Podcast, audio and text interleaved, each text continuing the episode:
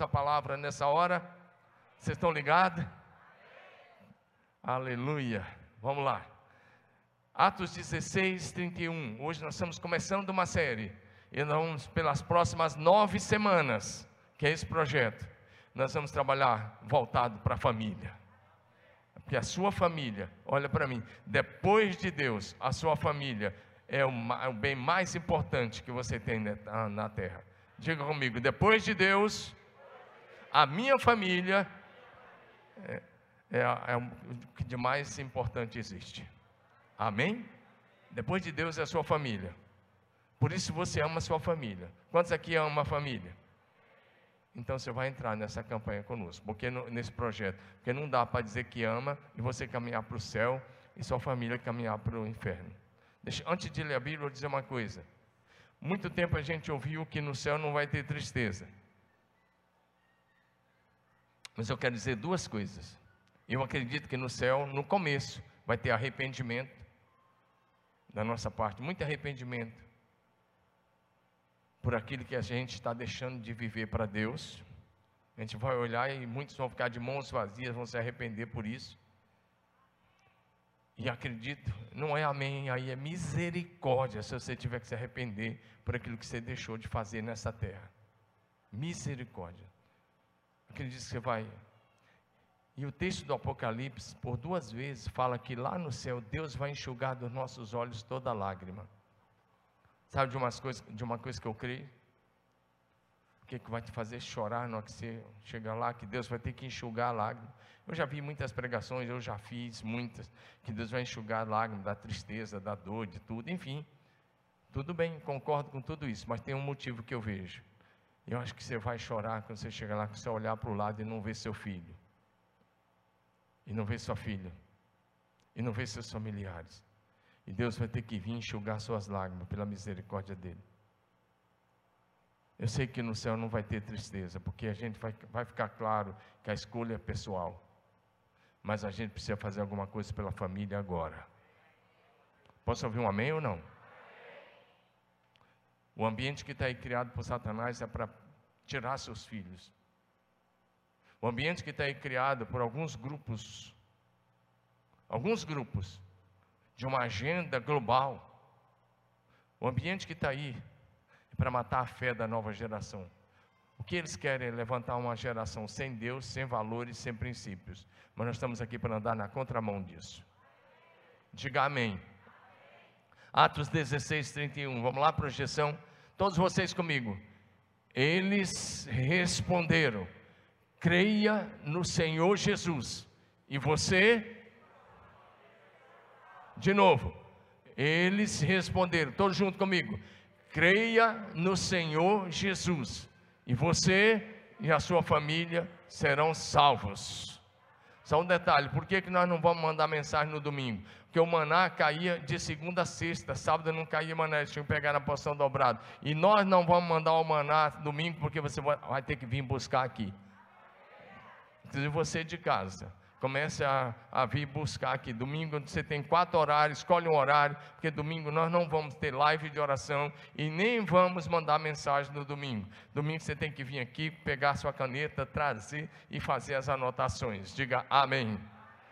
Está valendo isso a partir de agora. Diga aleluia.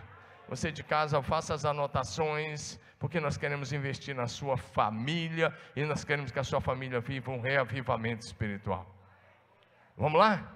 Esse texto, Paulo e Silas estavam presos, não porque tivesse cometido qualquer erro que merecesse prisão, qualquer pecado, qualquer. Não, é porque eles estavam pregando o evangelho na cidade de Filipos, na Macedônia. E eles expulsaram os demônios, espíritos malignos que se apoderavam daquela moça e ela era usada por esse espírito maligno para fazer adivinhações malignas para as pessoas. E Paulo expulsou os demônios daquela moça. Os exploradores, os homens que exploravam aquela moça, perceberam que o lucro deles tinha se perdido. E aí o que acontece? Eles foram lá denunciar o Paulo e Silas bateram neles em praça pública, eles levaram cada um pelo menos 39 chibatadas, é isso que Paulo vai relatar, que por várias vezes ele levou, ele, na Bíblia está assim, que ele levou 40 chibatadas menos uma, porque era assim que o judeu, para não chegar nos 40, contava até 39, mas eu acredito que na hora da raiva passava, mas imagina, 39 chibatadas, as costas estavam estraçalhadas, daquele chicote dos soldados romanos, mas eles estavam lá na prisão. E a Bíblia diz que por volta da meia-noite, eles começaram a orar alto, e a cantar, e a dar louvores a Deus. Então veio um terremoto, sacudiu os alicerces do cárcere, as algemas caíram nas mãos dos presos. O carcereiro na época era responsável. Se alguém fugisse, ele pagaria com a própria vida. Então, quando ele percebeu que as portas estavam todas abertas, as algemas tinham caído dos braços dos prisioneiros, ele pegou a espada, ele ia se matar, ia suicidar-se. E aí, Paulo disse: Não, não faça isso, nós estamos todos aqui. Quando ele vê isso, ele vem diante de Paulo, ele se prostra diante de Paulo e de Silas, e ele perguntou: Senhores, o que eu preciso fazer para ser salvo? E aí é que vem essa resposta de Paulo e Silas: creia no Senhor Jesus Cristo, e você e a sua família serão salvos. O texto não está dizendo que porque você crê, a sua fé já vai automaticamente salvar alguém. Isso não existe. Como você ouviu, a responsabilidade é pessoal. Mas o que o texto está dizendo é que por causa da sua fé, por causa da sua influência, as pessoas que estão no teu raio de amizade, no teu oikos, a palavra grega é oikos, as pessoas que estão aí no teu oikos, no teu raio de amizade, de influência, elas se converterão a Jesus Cristo, por causa do teu estilo de vida santo, por causa do teu testemunho, por causa das tuas ações, das tuas atitudes em Cristo Jesus. Diga aleluia. A família é uma maravilhosa ideia de Deus. Deus é o autor da família. E Ele instituiu para que a família possa cumprir os seus propósitos na terra. Se você quer ter a ideia de Deus, a melhor ideia para você compreender o Deus Pai, Filho e Espírito Santo é uma família que anda em santidade, é uma família comprometida em viver os princípios e os valores do céu na terra. O Senhor instituiu a família para refletir ao mundo a sua glória, a sua santidade e o seu amor. O Senhor instituiu a família para refletir ao mundo a glória do Senhor, a santidade do Senhor, o amor do Senhor, o cuidado do Senhor, para refletir a graça de Deus, mas para refletir também o perdão, porque família é lugar de exercitar perdão, é lugar de amor, é lugar de cuidado, é lugar de graça. Diga aleluia. Mas a família precisa refletir também os valores do reino de Deus, a família cristã, em todos os seus aspectos, porque o objetivo de Deus é que as outras famílias que estão à sua volta possam olhar para você e dizer: Eu quero viver um estilo de vida assim, diga aleluia. Ali fez foi parar, viu, filho? Alguma coisa ali parou, acho que tem que resolver isso aí. Diga amém. O objetivo é que as famílias olhem para você e que aqueles que são casados possam olhar e dizer: Eu quero ter um casamento assim, eu quero criar meus filhos nesse padrão, eu quero prosperar como essa família está prosperando, ou seja, que os seus vizinhos sejam inspirados pelo seu estilo de vida. Diga aleluia. Meus irmãos, pela graça de Deus em Cristo Jesus, tudo é dele, a salvação é iniciativa de Deus, é graça de Deus em Cristo Jesus. Então, por causa da sua graça, nós fomos salvos. E devido a isso, nós estamos caminhando para a glória do céu. Diga aleluia. Quantos aqui estão caminhando para a glória do céu? Para o inferno é que você não deve caminhar. Diga, estou caminhando para a glória do céu. Faça de conta que você acredita e fala aí forte. Diga, estou caminhando para a glória do céu. Por que, que eu falei faz de conta? Porque parece que eu tenho que forçar você a fazer uma declaração verdadeira que você está caminhando para a glória do céu. Amém? E eu não quero fazer isso, eu quero que você seja espontâneo. Você está na casa do Pai, diga aleluia. E nessa caminhada, nessa caminhada, nós devemos fazer de tudo para levar nossa família toda conosco. Levanta a mão de novo, bem alto. Diga: Eu estou caminhando para a glória do céu. Diga, mas eu não vou sozinho. Diga, minha família vai comigo. Por isso você tem que fazer a sua parte nesses dias para alcançar a sua família. O tempo é hoje, a hora é agora. Diga aleluia. Quando Moisés estava liderando o povo de Deus no período do Êxodo, Jetro, sogro de Moisés, foi fazer uma visita ao povo ali no final do primeiro mês, ou no comecinho do segundo mês que eles tinham saído do Egito, eles pararam na península do Sinai. Jetro era um sacerdote dos midianitas, e ele foi lá fazer uma visita. E aí, no período da visita, Moisés com a liderança falaram com ele: "Vem conosco. Vem conosco, vamos conosco para a terra prometida. Vem porque o Senhor vai te fazer bem. Vem porque você vai ser abençoado. Vem conosco e nós te faremos bem. Eles disseram: Nós estamos caminhando para a terra prometida e você é convidado para ir conosco. A nossa ideia é a mesma hoje. Nós hoje não estamos caminhando para a terra física prometida, nós estamos caminhando para o céu, nós estamos caminhando para a glória do céu, e nós devemos chamar a nossa família e dizer: vem conosco, porque nós não queremos apenas viver na terra com você, nós queremos que você esteja conosco por todos, para todos sempre, na glória da eternidade.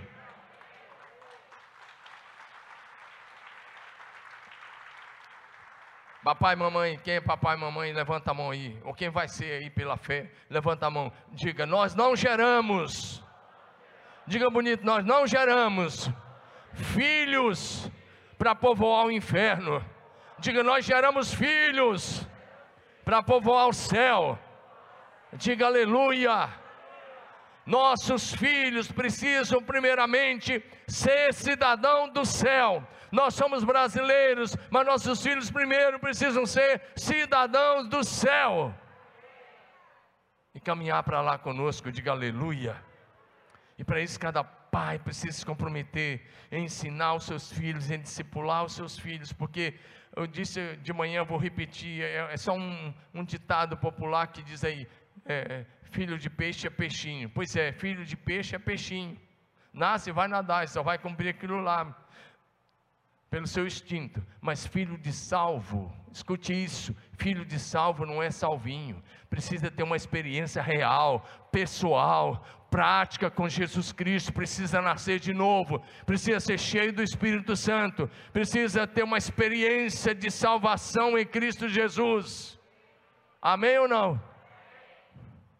O objetivo então dessa série de mensagens, desse projeto, não é uma campanha. Eu não estou fazendo campanha, eu me recuso a fazer campanha. O objetivo dessa série de mensagens, desses princípios que vamos ensinar, é para que você e o seu filho, você e a sua filha, você e toda a sua família possam caminhar para a glória da eternidade com Jesus. E aqui nós vamos falar para papai, para mamãe, para os filhos, vai ter de tudo nesses próximos domingos. Diga aleluia. E cada manhã uma devocional sobre isso. Diga aleluia. Por quê? Porque os filhos dos cristãos, de um modo geral, os filhos dos cristãos, de um modo geral, dessa geração, sabem muito sobre internet. Tem menino, menina aqui de sete anos, oito anos, que sabe bem mais de internet do que eu. Bem mais do que alguns aqui, porque eu não levo muito jeito para essas coisas. Eu faço o basicão. E é só o básico, e graças a Deus por isso, não quero mais do que isso agora não. Para mim, eu podendo pegar meu iPad, digitar os esboços, ouvir algumas mensagens, para mim está de bom tamanho. Eu paro por aí. Diga amém. Os filhos dos cristãos, 7, 8 anos, já sabem mais do que nós. De internet, redes sociais, Instagram, YouTube, Facebook, Netflix, Amazon, TV de um modo geral, seriados, cinema mas esses mesmos filhos não sabem quase nada de Bíblia. Eu disse há dois domingos atrás que alguns adolescentes aqui, daquela série é, de, de Manguá, é isso? Manguá, sei lá, aquela, aquela série japonesa, aqueles desenhos de monstrengo lá. Isso tem uma série que chama One Piece, está aí na TV, está aí no, na, no Netflix, está aí nesse, nessa, nessas redes sociais. Essa série já tem mais de mil episódios. Cada episódio tem no mínimo 20 minutos. E aqui tem adolescentes, que eu, eu falei na outra mensagem, que tem adolescentes que já assistiram mais de 900 episódios. Aí na saída daquele culto, alguns adolescentes me cercaram, eu sou amigo de todos eles, e eles falaram, pastor, tem adolescente que já assistiu mais de mil episódios. Você está desinformado, já está andando que assistiu mais de mil. E eu fico pensando, quantos capítulos da Bíblia esses adolescentes leram? Mas como é que eles vão ler se o papai ensinar? Então diga de novo, eu vou para o céu. Diga bonito, todos vocês, levanta a mão e diga, eu vou para o céu. Mas os meus filhos irão comigo.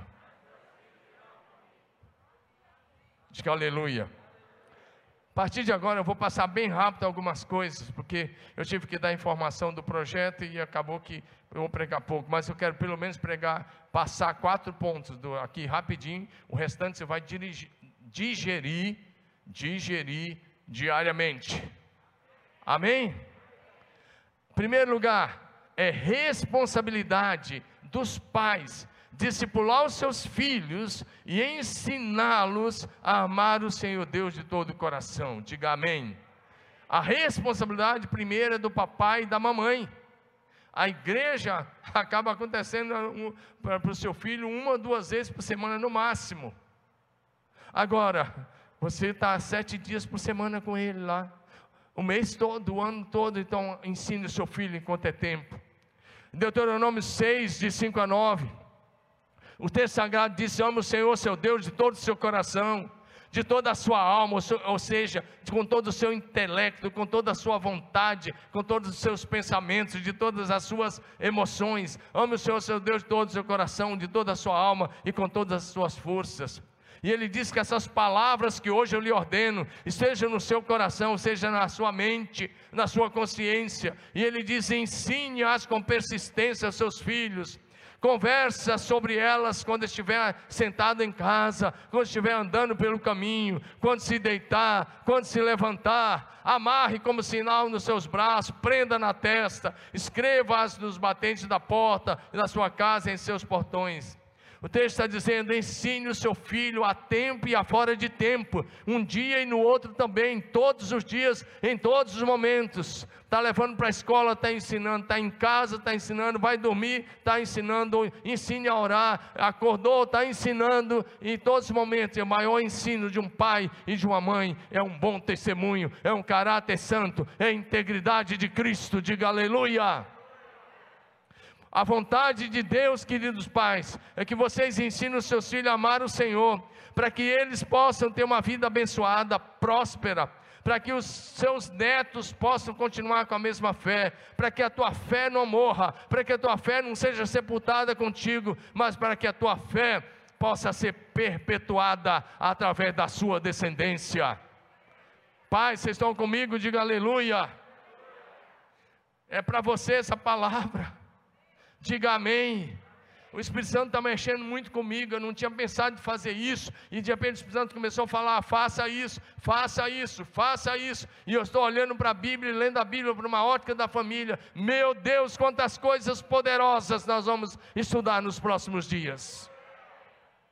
Em uma corrida de revezamento, o risco é deixar o bastão cair na hora de passar para o próximo atleta. Vocês já assistiram Olimpíadas, já assistiram corrida, quando aquela corrida de revezamento, por exemplo, 4 por 400, cada quatro atletas, cada um corre 100 metros, e o cara vai correndo aqui com um bastãozinho na, na mão, ele vai com tudo, mas quando ele vai se aproximando dos 100 metros, o outro que está lá parado para entrar na pista já entra e vai correndo atrás dele rapidamente, e quem está atrás faz assim com a mão, e quem está na frente com o bastão faz assim, ele tem que passar o bastão sem ver, ele não pode olhar para trás. Chega um momento, pai, mãe, se você está andando com Jesus, vai chegar um momento que vai precisar fazer a mesma coisa. Vai chegar um momento que eu vou fazer isso com meus filhos que estão aí. Eu vou ter que chegar e falar: toma aqui o bastão. E aí é a hora de eu dar aquela recuada, porque o cara que passa o bastão, ele sai da corrida e o outro pega e continua correndo. Vai chegar um momento que eu vou fazer isso com meus dois filhos. Eu vou dizer aqui, ó, está aqui o bastão Davi, está aqui o bastão Renato, agora passem e continua. Amém ou não? Porque se Jesus não volta logo, eu vou morrer, você também, mas a minha fé vai continuar. Eu já estou olhando para o Lucas, que é o primeiro neto, eu espero que venham outros aí, eu quero ter uns quatro, cinco lá. Dez não dá, mas uns quatro. Amém ou não? Quem sabe, não, aí já levantou a mão, está na fila lá, vai, ele quer seis. Rapaz, está encorajado aí. É isso aí, uma família grande. Agora, presta atenção, eu não quero que meu filho seja, meu neto seja próspero financeiramente, ou que tenha uma profissão e perca a sua alma. Eu quero as duas coisas. Mas primeiramente eu quero que ele seja salvo. Que ele cresça para a glória de Deus, que cresça sadio, saudável, cheio de fé e do Espírito Santo. E as outras coisas o Senhor Deus acrescenta. Porque o nosso maior legado é a nossa fé genuína em Cristo Jesus. Diga aleluia. Então, o maior risco que os pais correm é na hora de passar o bastão. E se o bastão cair, se você se desviar, meu Deus, misericórdia, misericórdia. Essa, essa, essas duas últimas semanas, eu fiquei sabendo de vários pastores que já tiveram aqui na imersão. Pelo menos dois ou três muito amigos meus, muito amigos, gente que vinha em tudo que é imersão, alegre, fazia mal festa na imersão, e de repente, eu estou sabendo que eles se separaram. Pastores, de repente eu estou sabendo que eles quebraram o casamento. E aí a gente fica pensando, e os filhos agora? O que, que vai ser dessa linhagem? Se Deus não tiver misericórdia, eles vão se afastar. E Deus tem misericórdia, mas a tendência de se afastar é muito grande. Por isso eu digo sempre: como termina é que conta. Diga comigo: como termina que conta. Então, cada pai, cada mãe tem que fazer um esforço para terminar aprovado em Cristo. Diga aleluia. Então, o Senhor ordenou que os pais precisam ensinar os seus filhos todos os dias, em todos os momentos. E o Senhor Jesus falou sobre isso, sobre essa importância da gente ensinar os filhos. Por quê? Porque pais que não ensinam, pais que não discipulam, pai que chega em casa e quer se ver livre do filho, vai assistir televisão e não ensina nunca, pais que não discipulam, perdem os seus filhos. Pais que não discipulam, a sua fé será sepultada com você ela pode deixar de existir quando você for sepultado. Eu espero que você seja arrebatado, mas se você morrer e você não discipular, a sua fé vai ser sepultada. Diga isso, não vai acontecer comigo. Só tem um jeito para não acontecer: é você ensinar seus filhos de manhã, de tarde, de noite. É você discipular os seus filhos. Diga aleluia. Pais, pergunta é: você, vocês estão discipulando seus filhos? Eu estou perguntando para cada pai e cada mãe. Eu não estou falando de bronca, eu estou falando de discipulado. Você está discipulando seu filho, você está discipulando sua filha. Se depender do amém, eu ouvi dois agora. Só dois. Foi um do Enés e um do Marco lá no fundo. Eu vou perguntar de novo, pais, vocês estão discipulando seus filhos? Segundo lugar, presta atenção que eu vou tocar num ponto aqui que é, é um pouco meio tenso. O pecado dos pais abre portas para a atuação dos demônios. Meu Deus. Portas aí no plural, tá? Projeção. O pecado dos pais abre, as, abre portas para a atuação do maligno na família e em sua descendência. O que eu mais fiz nesses trinta e poucos anos de pastorado foi atender famílias, foi aconselhar casais. Foi, esse foi talvez número um, com toda certeza, do meu escritório. Mas uma das coisas que eu vi muito foi a repetição, a repetição do pecado dos pais na vida dos filhos. Os pais vão lá, ah, os pais cometem determinado tipo de pecado, e de repente passam anos, os filhos repetem aquele pecado. Quando eu falar de Abraão, no dia que a gente falar de Abraão, a gente vai tocar mais nesse assunto. E eu quero começar com o primeiro casal, Adão e Eva foram criados por Deus, a imagem e semelhança de Deus, eles eram lindos, maravilhosos, habitavam num lugar maravilhoso, o jardim do Éden, um paraíso. Eles viviam numa comunhão perfeita com o Senhor. O Senhor Jesus descia diariamente na viração do dia. Eles viviam em perfeita harmonia com o céu e um com o outro. Por quê? Porque não tinha pecado. Eles desfrutavam de um relacionamento lindo, cheio do amor de Deus. Eles refletiam a glória de Deus. Eu só vou mencionar os textos agora por causa do horário. Gênesis 2, de 7 a 9. Você pode ver isso.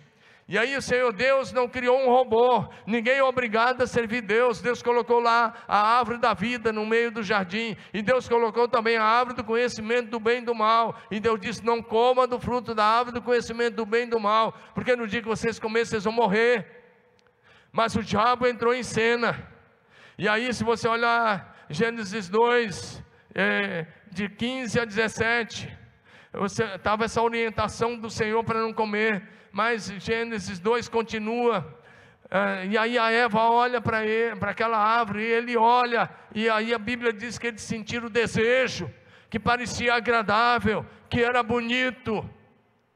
Ei, levanta sua cabeça, deixa para ler a Bíblia em casa agora. Eu não quero que você fique lendo aqui, você não vai pegar nem a mensagem da Bíblia por causa do meu som e nem o que eu estou pregando. Você vai ter todo dia uma meditação para ler sobre a sua família. Amém ou não? Agora diz uma coisa assim: fala para o teu vizinho bem, bem forte. Fala assim: o diabo. Fala, pode falar. Diga: o diabo só mostra a você a taça de ouro. O que ele não mostra é o veneno que está dentro. Então preste atenção quando aquela loira cheia de silicone aparecer para você, irmãozão. Então presta atenção, irmãzinha, quando o personal trainer estiver te ensinando lá. É o personal trainer mesmo.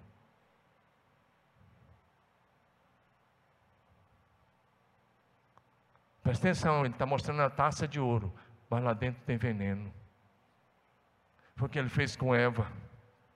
Foi que Adão caiu nesse pecado, eles se rebelaram contra Deus, eles pecaram feio, e por causa do pecado veio a morte, e por isso a morte passou a toda a humanidade.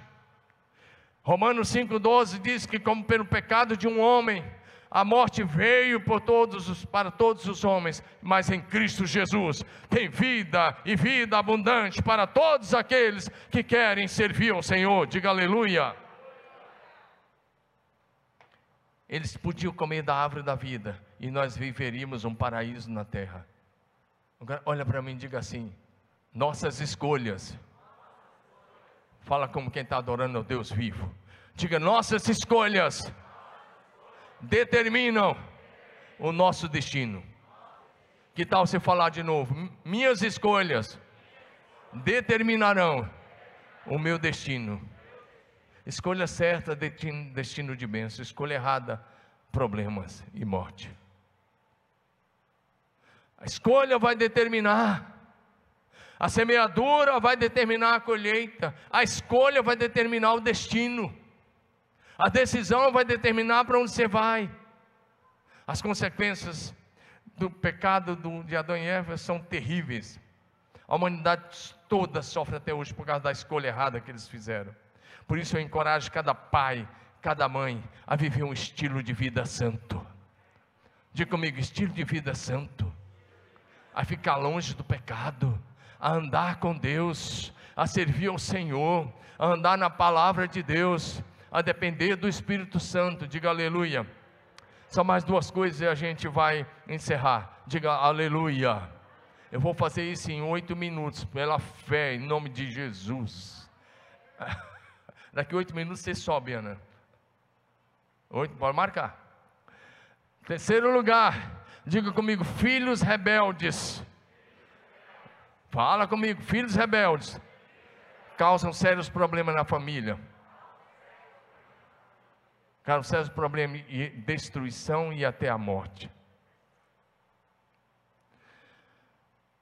Filhos rebeldes que não honram papai e mamãe causam sérios problemas na família. E aí eu quero olhar para Caim. Por que, que eu falei que o pecado dos pais abre portas? Por que, que o diabo encontrou lugar na vida do Caim? O diabo só tentou Caim porque pai, os pais abriram a porta para o diabo.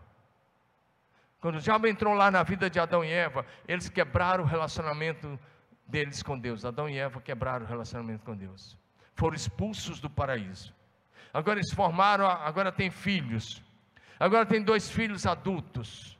E o Caim, estude Gênesis 4. O Caim é um cara do maligno. A Bíblia vai dizer que ele era do maligno. Como é que a Bíblia vai registrar um negócio desse?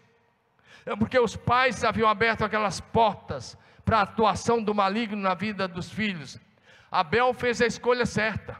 Abel tomou a decisão certa, serviu ao Senhor, ofertar as primícias. Mas o Caim era negligente, negligente no culto, negligente na adoração, negligente nas ofertas. Ele ofereceu uma oferta que Deus não aceitou, porque ele fez de qualquer jeito. Como é que vai ser sua oferta hoje? Vai ser para valer ou é de qualquer jeito? E Deus não aceitou nem ele, nem a oferta. E aí ele ficou com a cara fechada, semblante duro. E o Senhor foi até ele pessoalmente. Se você estudar, você vai ver de verso de 6 e 7. O Senhor olhou, chegou até ele pessoalmente. Caim ainda falava com Deus, Deus falava com ele. Ele sabia que o culto não foi aceito, ele ficou sabendo na hora que a adoração não foi aceita. E ele fica emburrado. O Senhor foi até ele, face a face, frente a frente, olho no olho. E Deus disse: Por que você está emburrado? Por que você está com essa cara feia? Exatamente isso que está aí na, na, na, versão que eu estou usando. Por que, que você está assim? E aí o Senhor diz para ele: Ó, se você não fizer o que é certo, o pecado está na porta, tu espera. Até aí ele não tinha pecado. Ele disse: o desejo dele será é contra você. É necessário que você domine o pecado. É necessário que você rejeite esses pensamentos. Mas ele não rejeitou. Ele deixou aqueles pensamentos malignos dominar a mente dele. Ele chama o irmão dele para ir para lá para a lavoura com ele. Chega lá, o verso de 8 a 11 vai dizer que ele se levantou e matou o seu irmão, se tornou o primeiro homicida da história da humanidade. E quando Deus veio e falou com ele: Onde está Abel, teu irmão? Deus falou: Onde está o seu irmão? Sabe o que ele respondeu? Ele deu a Deus uma resposta irreverente, grosseira, que demonstrava que ele tinha perdido o temor de Deus. Ele olha para Deus e diz: Eu não sei por acaso eu sou o guardador do meu irmão? Por acaso eu sou o guarda dele? Ele está dizendo, Deus, eu não sou o guarda dele, não, ele tinha matado. E Deus disse: O sangue do seu irmão está clamando até mim. Agora preste atenção no verso 11. Deus disse: Olha, por causa do seu pecado e por causa da sua falta de arrependimento, olha o que Deus diz: Agora você é maldito sobre a terra. Maldito é o que a Bíblia diz. Aí Próximo verso 11. Agora você é maldito sobre a terra. Imagina isso. Por quê? Porque não se arrependeu. Um pecado terrível, mas ele não se arrependeu e não pediu perdão. E aí ele vai começar um, um vai viver com a sua família, ele vai viver um estilo de vida profano, ele vai viver um estilo de vida que o diabo tripudiava sobre ele. Olha o verso 16: então Caim afastou-se da presença do Senhor, ou seja, não teve nunca mais relacionamento com Deus, ele rompeu com Deus, se afastou de Deus e foi viver um estilo de vida mundano. Presta atenção nisso, que eu vou te falar algumas coisas profundas que você talvez não vai ouvir por aí, porque alguns pregadores, embora alguns saibam, não têm coragem de pregar. Mas eu quero te dizer duas coisas muito sérias. A humanidade, olha, levanta sua cabeça. A humanidade toda está dividida em, duas, em dois grupos, até hoje. Esses grupos, um foi a linhagem de Caim, a linhagem de Caim, a partir dele, porque, porque ele rompeu com Deus, porque ele se afastou de Deus, porque ele se tornou um cara maligno. Caim estabeleceu uma linhagem de pecadores malignos, corruptos sobre a terra, pessoas com coração corrompido e perverso, que faziam, sabe o que? A vontade do diabo. Isso mesmo. E com essa linhagem nasceu a idolatria, nasceu a adoração aos demônios, com essa linhagem nasceu tudo aquilo que vai de encontro a Deus. Toda, toda idolatria, toda feitiçaria, toda, tudo que você imaginar, nasceu a, a partir dessa linhagem. Eles começam a estabelecer seus deuses ali no, no Império Sumério Antigo. Eles começam por ali, essa linhagem vai estabelecendo isso. Os descendentes de Caim são chamados em Gênesis 6 de os filhos dos homens. Quando você lê isso, não acredite em história de pregador que vai dizer que, que os filhos de Deus ali são anjos. Anjos são assexuais, anjo não se casa, anjo não, não tem vida conjugal, não tem vida de marido e mulher como nós temos. Jesus falou sobre isso, que na ressurreição nós seremos como santos anjos. Então não aceite essa palavra. Ali em Gênesis 6, os filhos dos homens é a linhagem maldita de Caim, e os filhos de Deus é a linhagem bendita de Sete. Depois da morte de Abel, Adão e Eva tiveram mais um filho, colocou o nome dele de Sete. E a partir de Sete, a, a, ele, a, a humanidade voltou a buscar o Senhor. Sete teve um filho chamado Enos, e quando esse filho nasceu, eles começaram a buscar e a servir o Senhor Deus. É isso que nós lemos em Gênesis 4, 25 e 26. Foi nesse tempo que se começou a invocar o nome do Senhor, e essa linhagem é estabelecida. Agora o que acontece? Presta atenção: Sete estabelece uma linhagem santa que anda com Deus na terra, que cumpre os propósitos de Deus para a humanidade. Caim estabelece, olha para mim, uma linhagem maldita que fica fazendo a vontade do diabo, que, que implanta toda sorte de mal. Mas em Gênesis 6 o que acontece? A linhagem de Sete se encontra de novo com a linhagem de Caim, e eles começam a casar entre si, e porque, aí quando começaram a misturar essas duas linhagens, aconteceu a corrupção generalizada de toda a raça humana. E foi aí que Deus decidiu mandar o dilúvio exterminar, porque tudo estava corrompido, tudo estava contaminado com essas duas descendências. Sete, preste atenção nisso, papai. Você vai tomar uma decisão agora de manhã. Que tipo de descendência você vai deixar? Que linhagem você vai estabelecer na terra? Escute isso. A partir de Caim, Caim estabeleceu uma linhagem maldita, mas Sete estabeleceu uma linhagem santa na terra. Ei, olha para mim, todos os homens mencionados na Bíblia, que foram grandes homens de Deus, todas as mulheres foram grandes mulheres de Deus, mencionadas na Bíblia, todos eles são da linhagem de Sete. Ei, todos eles são da linhagem de Sete. Pegam qualquer um deles, desde o Enos, filho do Sete, vai até Abraão, vai, você vai passar por um Enoque, por um Noé, por um Naô, por um Abraão, você vai Tera, pai de Abraão, você vai passar por Sem, filho de Noé, você vai passar por esses aí, depois você lê a genealogia, por exemplo, de Lucas 3, se você lê a genealogia de Lucas 3, de 23 a 38, e aí, olha para mim, e você vai ficar agora ainda mais impactado. Jesus Cristo, quando veio, segundo a carne, Jesus nasceu na linhagem de Sete. Eu pensava que eu ouvia um glória a Deus. Que tipo de linhagem você está estabelecendo? Como será a sua descendência? Aí, mas você fala assim, mas se a linhagem de Caim foi exterminada, como é que nasceu de novo essa linhagem? Sabe o que, que a linhagem de Caim deu continuidade? Porque lá na casa de Noé, um dia que Noé encheu a cara, tomou um porre, ficou embriagado. Ele se levanta e ele estava de ressaca. E ele ficou sabendo que havia seu filho Cã havia feito seu neto Canaã, e ele amaldiçoou seu neto Canaã. E nas palavras de Noé, amaldiçoando seu neto Canaã, o diabo encontrou lugar de novo para dar continuidade à linhagem de Caim.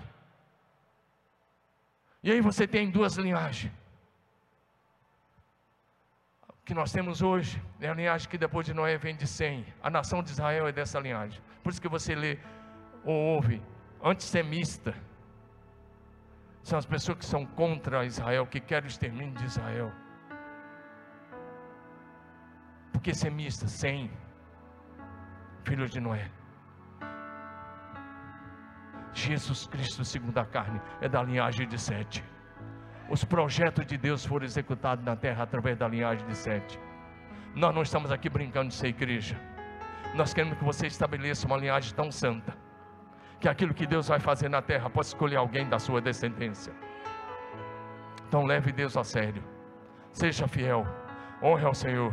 Porque pais que andam com Deus formam uma linhagem santa na terra. Diga aleluia. A história da nossa salvação foi desenvolvida através da linhagem bendita de Sete. Jesus Cristo, na plenitude dos tempos, é nascido na linhagem de Sete. Estude Lucas 3, de 23 a 38. Como se e aí eu pergunto: como serão os seus descendentes? Eles serão como a linhagem de Sete, como a linhagem de Caim.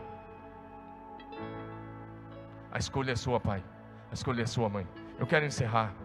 Seu lar pode ser o lugar onde o céu se manifesta na terra. Seu, lugar, seu lar pode ser um lugar de milagres. Pode ser o lugar onde se encerra a linhagem maldita de Caim e se começa a linhagem bendita do Senhor. Diga aleluia. Seu, seu lar é para ser lugar de salvação, cura, libertação e bênção. Diga aleluia. Então faça de tudo para que a sua família tenha um encontro real, pessoal e prático com o Senhor e seja salva. Diga aleluia. Que se levante agora, eu estou falando sério, escute a palavra. Que se levante agora os pais que irão batalhar em oração pela salvação dos seus filhos e que vão discipular os seus filhos. Que se levante os pais e as mães que farão isso a partir de hoje, ou que vão dar continuidade. Mas que se levantem também os filhos que vão lutar pela salvação dos seus pais. Se levante os filhos que vão lutar pela salvação da sua família.